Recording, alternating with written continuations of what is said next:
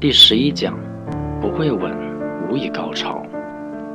这一讲，禅师已经进入技术体系讲解，采用画面感很强的 AV 方式。不会稳，无以高潮，事实上等价于没有稳，没有转折。而技术指标的价值在于分类，不明白这一点，将不会明白技术分析的精髓。而落实到具体的操作层面，真正有效的是均线系统。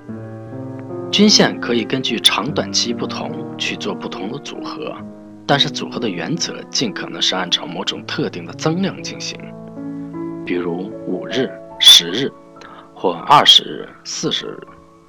如果用五日和一百日做组合，这个差距就有点过大，也没有什么实际的操作意义。另外，所有的分析和操作都和个人的操作时间和资金量有关，脱离这个就没有任何意义。例如，你只有一万块钱，却盯的是五月均线，你要找到一个买点，估计要等好几十年。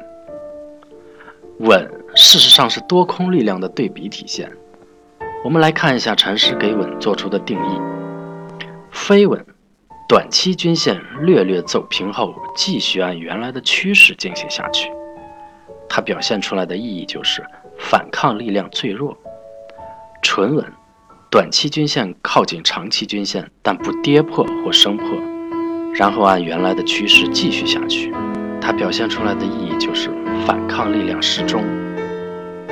失稳，短期均线跌破或升破长期均线，甚至出现反复缠绕。如胶似漆，它表现出来的意义是反抗力量最强。如果经过本课的定义，你能够有效识别稳的话，你将能够得出如下结论：一，当你想抄底的时候，当下还处于难上位的情况，前面出现的高点到当下还没有出现过一次稳的话，一定不是底。二，如果出现过飞稳或纯稳了，可以适当关注。三，如果出现过失稳并制造了一个低位，可以介入。总之要明白，走势要反转，必须要经过有力的反抗。连一次像样的反抗都没有，怎么可能有像样的反转呢？